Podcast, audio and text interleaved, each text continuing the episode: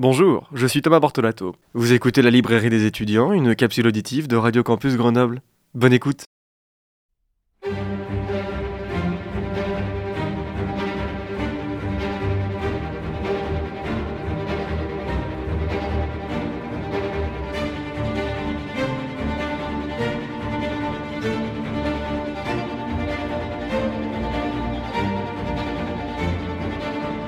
Eh bien bonjour, bonjour à toutes et à tous. Je suis très heureux de vous retrouver aujourd'hui pour cette toute nouvelle chronique en tandem de la librairie des étudiants. Aujourd'hui nous ouvrons un petit livre, Le poids du papillon, écrit par l'auteur italien Eri De Luca, paru en format poche aux éditions Folio en novembre 2012 et traduit de l'italien par Daniel Valin. Pour parler de ce livre, je suis aujourd'hui accompagné par Nadine Adrian. Bonjour Nadine. Bonjour Thomas. Vous allez bien? Très bien. Je suis très heureux de vous retrouver aujourd'hui pour cette toute nouvelle chronique littéraire qu'on va réaliser ensemble. Amis lecteurs, amis lectrices, sortez vos marque-pages. Nous entrons aujourd'hui dans un petit roman d'Eri De Luca.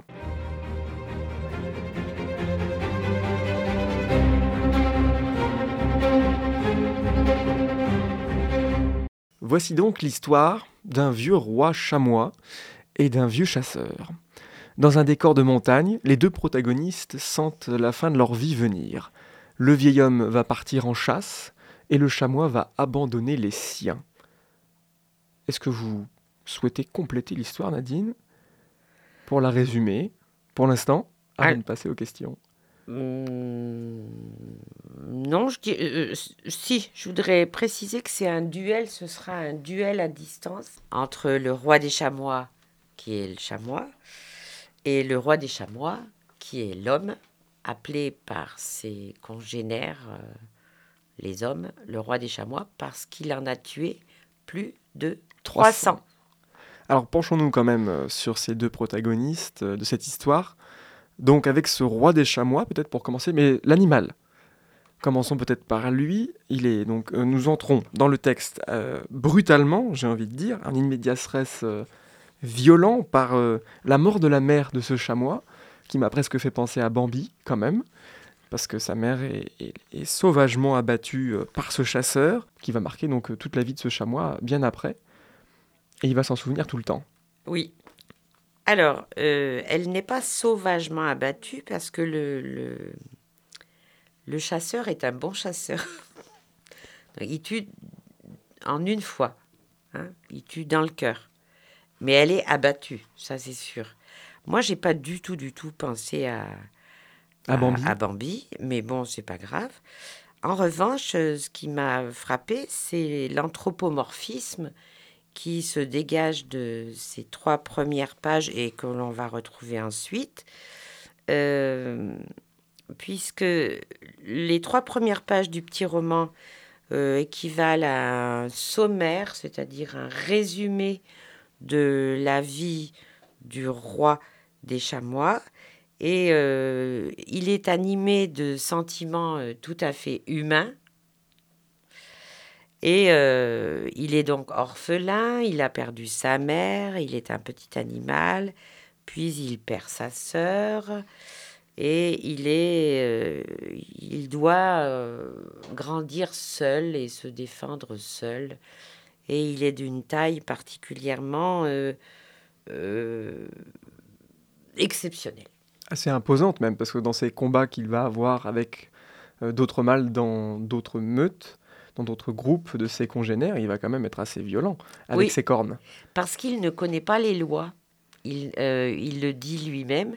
Comme il ne connaît pas les lois de, des chamois, il, il éventre ses, ses congénères. Voilà. Alors que normalement, la loi mais uniquement euh, pendant la période de reproduction en novembre, lorsqu'il veut être donc le, le roi. Le roi. Et donc, il faut quand même préciser que du coup, la, la règle normale, si on, puis, bah, règle peut l'appeler comme ça, la règle des chamois, c'est qu'un seul coup de corne voilà. Euh, frontal voilà. suffit à savoir lequel des deux va être dominant. Voilà. Et, et l'autre, euh, le battu, ben, s'incline ou recule ou s'en va. Mais normalement, ils, ne doivent pas euh, s'éventrer. Mais lui, il l'a fait.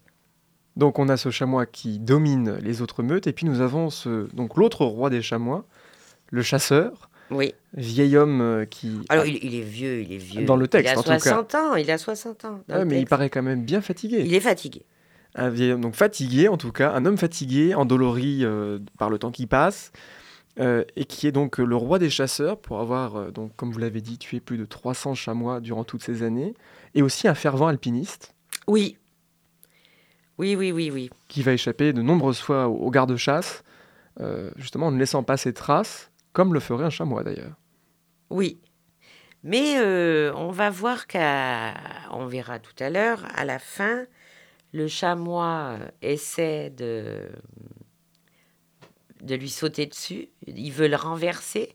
Puis finalement, il change d'avis. Il l'effleure. Et là, l'homme se dit ben mince. euh, il, il a, il a voulu m'attaquer, mais en même temps, il a, il a voulu m'épargner. Et, et lui, il va tirer, il va pas l'épargner. Et après, il aura honte.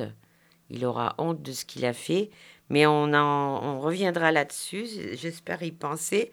Parce que Harry de Luca, il a une, comment dire, on va dire conviction, conviction, euh, selon laquelle on ne peut pas, euh,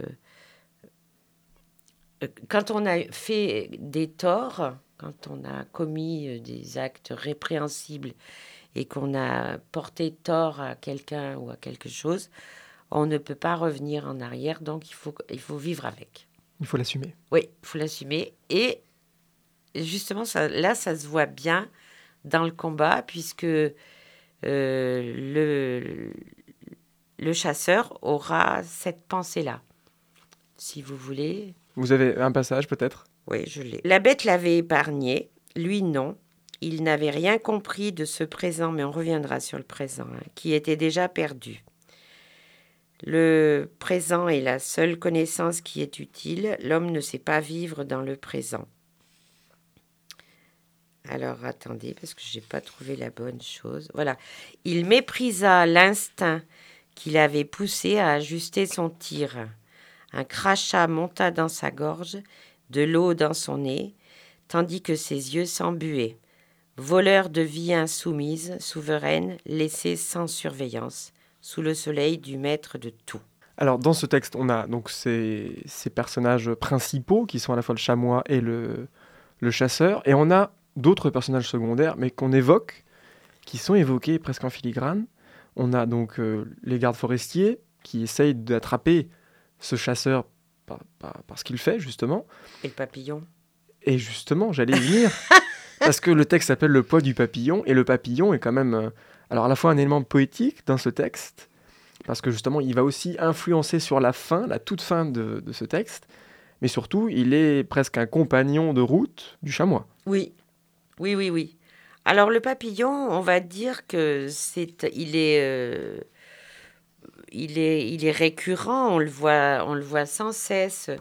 Lorsque le chamois fait son premier combat pour devenir le roi des chamois, une fois qu'il a gagné son combat, il a des papillons qui se posent sur sa corne gauche. Et normalement, euh, donc je vous lis le passage, sur la corne ensanglantée du vainqueur se posèrent des papillons blancs. L'un d'eux y resta pour toujours, pour des générations de papillons, pétales battant au vent, sur la tête du roi des chamois durant les saisons d'avril à novembre. Voilà. Et après, on retrouve très souvent euh, l'image du, du papillon euh, qui revient. Et justement, le papillon, ben, on y reviendra tout à l'heure. D'accord. Ce qui est aussi intéressant dans le passage que vous, avez, euh, que vous venez de lire, c'est aussi la temporalité dans laquelle nous évoluons. Il y a beaucoup de références euh, à la période de, de reproduction des chamois. Oui, Mais là, nous sommes en plein mois de novembre. oui, Et plusieurs fois, le texte y revient. Il Oui. insiste précisément que nous sommes ce jour, au moment de novembre. oui. Qu'est-ce que cela donne à une image au lecteur? Alors, euh, moi, je dirais que ça contribue dans le, schéma, dans le schéma narratif à être l'élément perturbateur. Mais alors, il est récurrent, cet élément perturbateur. Il revient sans cesse, sans cesse, sans cesse. Il, a même, il est même très insistant. Et il est euh, signalé par le déictique ce matin de novembre. Et justement, ce matin de novembre, il sera toujours accompagné euh, de l'adjectif fatigué pour les deux euh, protagonistes, ou alors sur le déclin. Et alors, le chamois a bien conscience d'être sur le déclin. On apprend à la fin qu'il a une vingtaine d'années et, que c'est assez extraordinaire comme temps de vie pour un chamois. Et euh, pour le chasseur, lui, euh, on trouvera les jambes lourdes, on le trouvera fatigué, et, lui aussi pensera qu'il est sur le déclin et que c'est sa dernière chasse puisqu'il veut tuer le roi des chamois. Et évoluant en plus dans un milieu qui pourrait presque faire penser par image que c'est la fin, quand on, approche quand même de l'hiver. Oui. Donc, par métaphore. Oui, pourquoi pas Pourquoi pas Oui. Donc dans tous ces personnages, il y a aussi, euh, encore en filigrane, on a eu les papillons, et puis on a la présence d'une femme. Alors, je vais vous marrer parce que je vous ai dit hors antenne que je n'avais pas compris le personnage de cette femme, mais vous m'avez apporté une lumière Pouvez-vous nous la partager, cette lumière de ce personnage féminin qui est là? On voit que le, cet homme euh, est timide devant elle, a du mal à lui parler, à se confier, à avancer vers elle. Mais elle est comme ça, comme des, petits souvenirs qui reviennent de temps en temps dans le texte. Alors, moi, je ne suis absolument pas une spécialiste d'Henri de Luca. Euh, je l'ai lu celui-là trois fois. La première fois, j'avais pas compris comme je l'ai compris maintenant. Mais euh, à force, j'ai regardé de nombreuses émissions euh, avec Henri de Luca, avec des poètes, euh, dans des librairies, etc. On sait que cet homme, enfin, on pense que cet homme, enfin, il n'a pas d'enfant. on ne sait pas s'il est marié, mais peut-être pas. Et moi, je pense que à travers les yeux du, du chasseur, on a Henri de Luca et euh, sa... Son rapport aux autres Son rapport aux, femmes. Aux femmes. Bon. C'est un rapport visiblement très complexe, hein, puisque il, euh, il parle d'attraction, mais il refuse cette attraction. alors, il préfère même ne pas regarder cette femme, mais fixer un point derrière elle et elle se retourne pour voir ce qu'il regarde. Elle lui pose même la question et il ne veut pas lui répondre parce qu'il pense que euh, il, va, il va se trahir, il va montrer son attraction, enfin son attirance. Ou même montrer ce qu'il est peut-être. Oui. Et visiblement... Euh, Ça lui plaît pas. Non. Voilà, regardez. Euh, devant les femmes, les mâles se rengorgeaient comme des pigeons les hommes dérapaient devant les femmes entre aumône et, et fanfaronnade. Moi, j'aime bien parce que euh, il, il ne parle que de maladresse. Les femmes font des gestes de coquillage qui s'ouvrent pour expulser comme pour attirer à l'intérieur. Il en a peur des femmes. Enfin, Voilà. Donc on a quand même l'homme et l'animal. Euh, une dualité, mais qui sont aussi assez complémentaires, j'ai trouvé. Oui. Ils ressentent, euh, euh, ils ont besoin d'asseoir leur domination. Donc, pour le, le chamois, c'est de dominer l'autre, les autres mâles prétendants. Le chasseur, c'est donc de chasser encore un chamois. Ils sentent leur fin venir de manière différente, on l'a dit. Que dit-elle de cette relation à distance entre ces deux personnages principaux? Alors moi, je parlerai davantage de connivence parce que le, roi des chamois a, dès sa petite enfance, reconnu l'odeur de la poudre du fusil et de l'homme. Euh, ensuite, euh, comme il, est, il arrive à se dissimuler aisément dans la montagne, il l'observe qu'il a appris tout seul d'ailleurs. C'est souligné durant des paragraphes que voilà. il arrive à se cacher tout seul. Il l'observe et il le sent. C'est très sensoriel ce livre d'ailleurs. Et il ne cesse de dire qu'il sent la graisse. Euh, pour, pour lui, elle est, elle est, elle lui donne envie de vomir cette graisse de fusil. Il sent l'homme et il sent la graisse du fusil. Il, il sait que c'est lui. Il sait que c'est le braconnier. Alors, la connivence, elle est euh, par la proximité, parce que les deux, deux personnages se connaissent. Le braconnier veut absolument euh, son trophée, on va dire, hein, comme il sent sa fin venir. Euh, son trophée sera le roi des chamois, puisqu'il a eu ses nombreux fils, étant donné que le roi des chamois couvre toutes les femelles alentour. Mais là, cette année-là, un de ses fils s'est rebellé et a couvert une des femelles. Donc lui, il sent que pour lui c'est la fin et que ses fils vont euh, le défier. Le défier. Et donc il a des tonnes d'endroits euh, où il peut se réfugier que les autres chamois ne connaissent pas. Et alors, euh, il s'agit d'un défi mutuel, puisque dès que l'homme monte, gravit la montagne, le chamois le sent. Il va même lui lancer un petit caillou oui. Euh, avec sa patte. un mais, dans, mais dans une mauvaise direction pour le mettre un peu en déroute. mais il y a une grande connivence entre ces deux personnages dans la mesure où euh, ils, se cherchent. Et justement, ça fait presque par effet d'épisode, parce que dans l'écriture, on suit à la fois le chamois et l'homme, mais de manière euh, différente. Enfin, je sais pas comment l'exprimer d'ailleurs.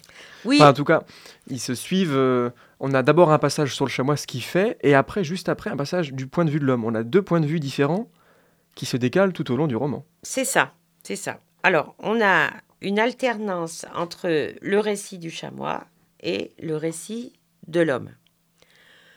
Chaque récit est fait euh, d'un point de vue interne, mais donc, comme on a deux points de vue internes, on, arrive à un point de vue omniscient où le narrateur euh, exprime euh, son parti pris.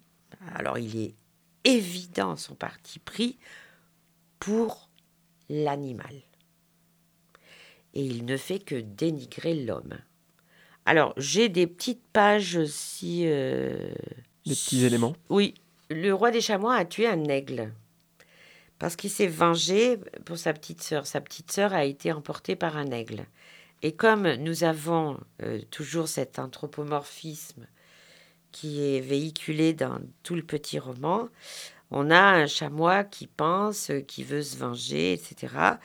Et euh, qui a une grande mémoire de son passé. Et euh, là, il vient de tuer un aigle parce que l'aigle est maladroit à terre. Là, je lis le texte. Hein. L'aigle est maladroit à terre, alourdi par son repas. Il a tout du dindon. Il s'en va sur ses pattes courtes et avant de pouvoir s'élever, il touche le sol en rebondissant plusieurs fois. Et à terre, un aigle repu est vulnérable. Le roi des chamois en avait tué un sur un haut plateau.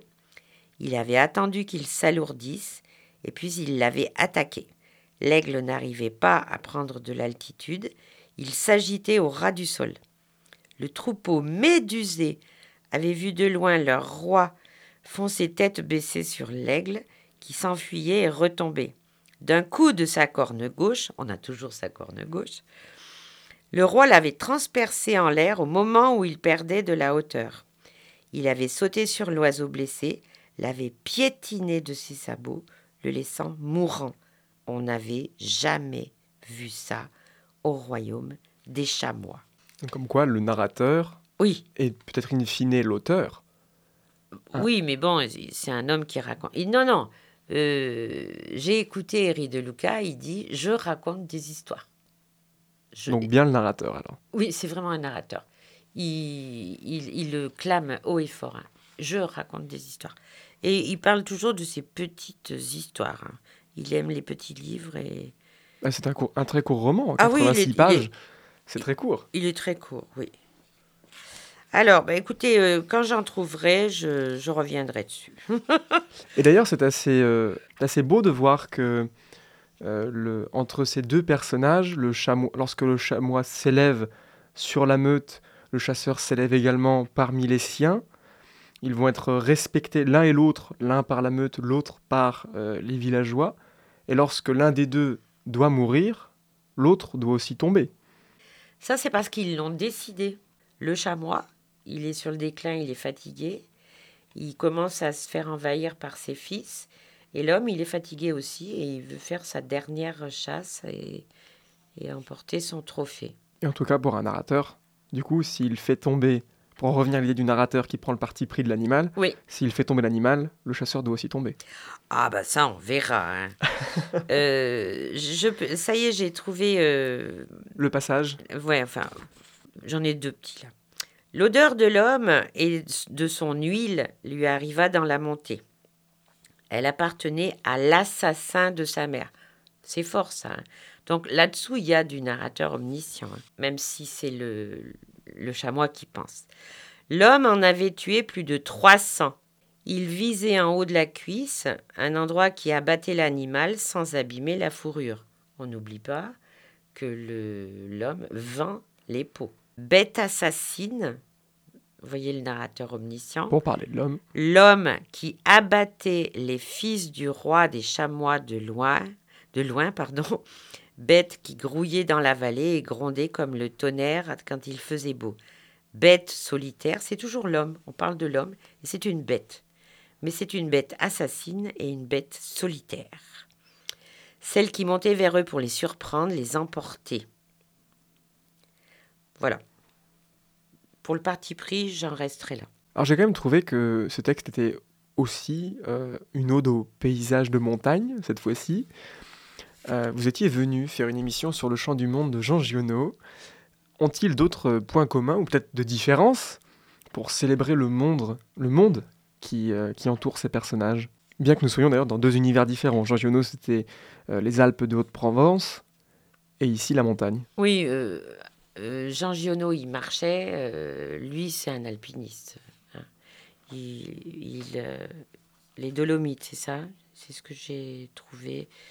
C'est un alpiniste euh, confirmé, on dira. D'ailleurs, il a un magnifique point de vue euh, sur euh, la Oui. montagne. Il y a une critique euh, sur le- l'alpinisme moderne et amateur. Voilà. Non, alors, Herri de Luca, que je ne connais donc pas encore beaucoup, beaucoup, pen- je- mais je l'ai beaucoup écouté, euh, pense que l'homme est euh, de passage. hein. C'est un être infime. C'est, il n'est pas autorisé à aller dans la nature et dans la montagne. C'est un étranger. Il doit euh, regarder, apprendre, observer et euh, dans l'intention d'apprendre par les animaux. Donc là, on voit que le braconnier, euh, certes, il a appris, mais comme il les tue pour vendre les peaux, euh, c'est pas, c'est pas tout à fait, enfin, c'est pas du tout, du tout euh, euh, ce que prône Herri de Luca. Et alors, Herri de Luca, pour la montagne, il pense que le sommet n'est pas une arrivée. Moi, j'aime beaucoup ça. Il dit que c'est la moitié du voyage.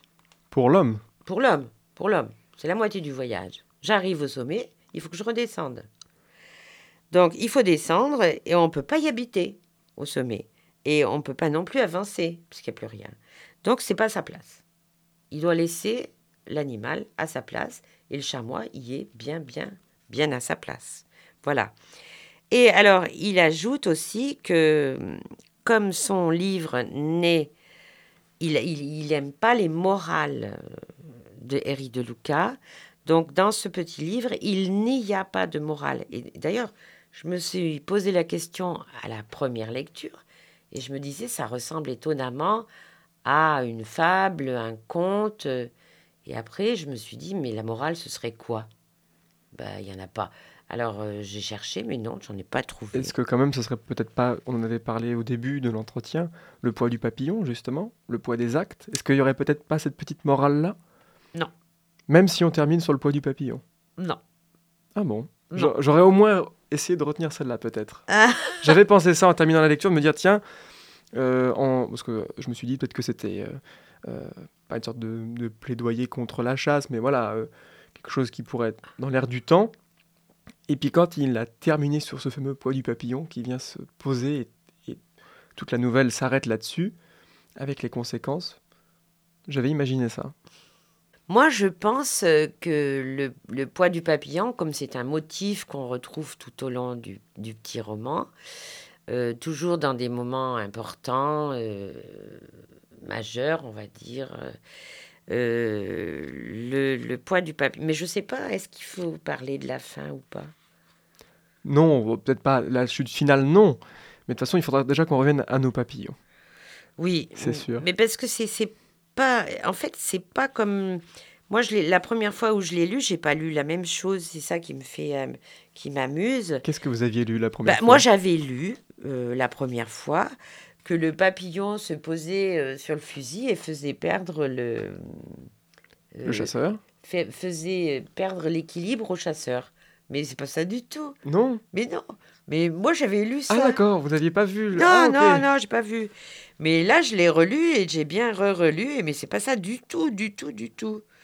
Et c'est au contraire. euh, une... Moi, je dirais que si tant qu'il y ait une morale, ce serait euh, la, la victoire du chamois, qui est parti dignement, qui a montré au chasseur qu'il aurait pu le précipiter euh, en bas des falaises. Mhm. Il ne l'a pas fait. Il s'est exposé à la balle qu'il reçoit et il est mort dignement. Alors que le chasseur ne meurt pas dignement. Mais ça, on peut pas le révéler. Mais on ne peut pas le révéler. Et on ne le dira pas. Et donc, je vous avais coupé euh, en plein dans les papillons, et Mhm. nous étions sur autre chose. C'est la poésie. La poésie. oui, l'aspect même poétique d'ailleurs de ce texte. Oui, Oui, bien oui. des aspects, qu'est-ce que vous pourriez nous dire comme petite poudre de diamant sur l'aspect poétique de ce texte? Alors, euh, pour moi, euh, c'est un texte poétique. Cependant, euh, par rapport à Giono, qui est mon, mon, mon auteur, Favori? Oui. Euh, on, est, on est très très loin de, de la poésie de Giono, mais, mais c'est bien, parce que Mais par rapport au décor, en tout cas, à cette, de oui, nous oui, montrer oui, ce oui, qu'il oui, y a je- autour. Je, je suis d'accord. hein. Je, suis je cherche ma page là pendant qu'on parle. Et euh, j'ai vu, euh, j'ai vu des passages très poétiques. euh, mais euh, il a. Eri de Luca, il a une extrême sobriété dans l'écriture. Il écrit, on va dire, euh, presque le strict minimum. Il n'y a pas d'envolée lyrique, il n'y a pas, il y a quelques, bien sûr, euh, métaphores, euh, comparaisons, quelques, oui, oui, mais pas, pas à la Giono. Giono, il n'y a que des métaphores et des comparaisons. Alors là, euh, ici, c'est de la poésie sans grandiloquence. Alors, je dirais pas que chez Giono, c'est de la grandiloquence, mais ça foisonne. Voilà. C'est pas grandiloquence, c'est foisonnant. L'été, les étoiles tombaient comme des miettes, brûlaient en vol pour s'éteindre dans les champs. Alors, il, euh, on parle du chamois, s'approchait de celles qui étaient tombées près de lui pour les lécher. Le roi goûtait le sel des étoiles. Voilà, pour moi, ça, c'est très, très poétique. Et euh, il y a aussi un passage qui est magnifique, c'est par rapport à la, à la, aux éclairs, la foudre, À la foudre, oui, la foudre. c'est vrai.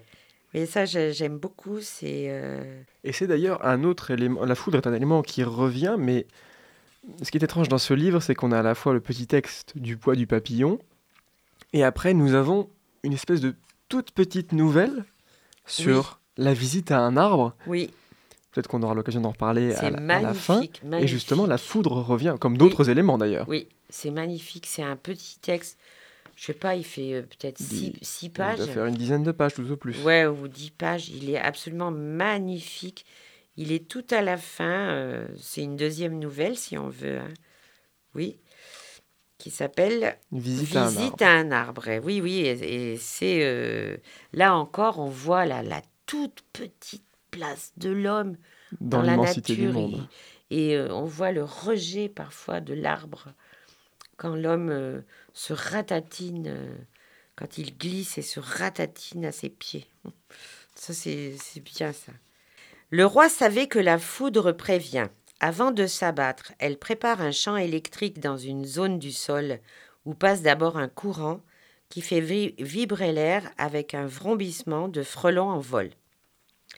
Le poil se dresse tout seul, signe qu'on est dans le champ de la foudre.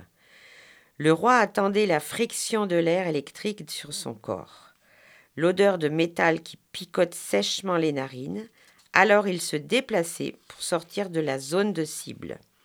Pas tout de suite. Le frottement de l'électricité sur son corps, de l'électricité sur son corps, faisait gicler les puces hors de sa fourrure. Bon, ça, c'est pas très poétique, mais c'est, quand même. L'image est très Oui, drôle. oui. Il se déplaçait à temps vers la hauteur. La foudre s'abattait devant lui, élevant une fumée d'enclume et de forge. Le roi aimait voir la montagne tenir étroitement enlacée l'orage et le vent. L'aigle ne vole pas et l'homme ne grimpe pas. La tempête efface les traces des chamois, emporte leur odeur, rend sa pureté à la terre. Le roi restait à découvert jusqu'au dernier grondement. Dans ce petit roman, l'homme donc sera peut-être plus victime que l'animal, euh, homme victime de sa force euh, impétueuse, mais enfin sa force impétueuse, euh, faut penser au fusil. Oui, parce que ses forces physiques Mm. sont quand même très amoindries de ce qu'on nous Oui, de ce mais bon, comprend. il est capable de monter où montent les chamois, donc il est. Mais euh, surtout, et là-dessus, Eri de Luca insiste, c'est son inaptitude à sentir le moment présent. Alors, le moment présent, on l'a vu avec la femme, quand on en a parlé, et euh, on l'a aussi, là j'ai noté les pages, on l'a aussi euh, par le point de vue du roi des chamois. Alors, selon le chamois, les animaux vivent dans le présent comme du vin en bouteille, prêt à sortir. Les animaux savent le temps à temps. Quand il est utile de le savoir, y penser avant est la ruine de l'homme et ne prépare pas à être prêt. Alors, dans ce petit roman, j'ai trouvé beaucoup de références, enfin, au moins deux, deux références à la finitude de l'homme, ce qui est, donc, c'est la finitude pascalienne, et ce serait intéressant et euh, de, creuser euh, sur ce point, parce que justement, le chamois, il il est au-dessus de la finitude. Lui, il vit le moment présent, et quand il sent son déclin arriver, il sait qu'il mourra, qu'il- qu'aujourd'hui il va mourir. Ce jour de novembre, il va mourir. Et à l'inverse de l'homme qui sait déjà depuis le départ, Voilà. un jour il y aura la mort. C'est-à-dire que l'homme, il, euh, il pense très très tôt à sa mort, à sa finitude. Et il, euh, il essaie de, de- de faire euh, un grand nombre de choses pour échapper à, ce- à sa, à sa finitude. De se divertir. Oui, se divertir, c'est le divertissement pascalien, oui. Alors, ce petit livre, il est inoubliable. C'est une promenade dans les bois, dans les sous-bois, dans les rues, avec les ruses du chasseur, qui s'oppose à la vigilance, à l'odorat aiguisé des animaux, à l'observation, au son, aux odeurs, aux couleurs, à la réflexion poétique, euh, la, fini- la philosophie aussi sur la finitude de l'homme et le temps et qui s'oppose aussi au temps présent pour l'animal. Donc il n'y a pas de morale dans ce récit. Comme vous nous l'aviez dit, Oui. effectivement. Beaucoup de respect sur les lois de la nature et euh, j'avais noté donc pour la fin le motif du papillon qui pèse 0,5 grammes C'est tout léger. oui. Euh, la visite à un arbre, euh, la petite nouvelle à la fin. Alors peut-être quelques mots sur cette petite nouvelle. euh. Oui, c'est c'est une petite nouvelle absolument très belle qui est racontée à la première personne. Alors là, on peut se dire Que ça pourrait être Eri De que, Luca. que ça peut être Eri de Luca. Un homme qui part rejoindre un arbre. Je suis en train de me demander si... non, non, non, justement. Il, est la troisième personne. Ah, attendez, attendez. Non, c'est je, c'est je. Euh, donc, il, faut que je... Une fois par an, je monte saluer l'arbre, j'emporte de quoi écrire et je m'assieds à son pied. À deux mètres de lui, vers l'ouest précisément, pointe au-dessus des pierres quatre étoiles d'argent, un début de constellation.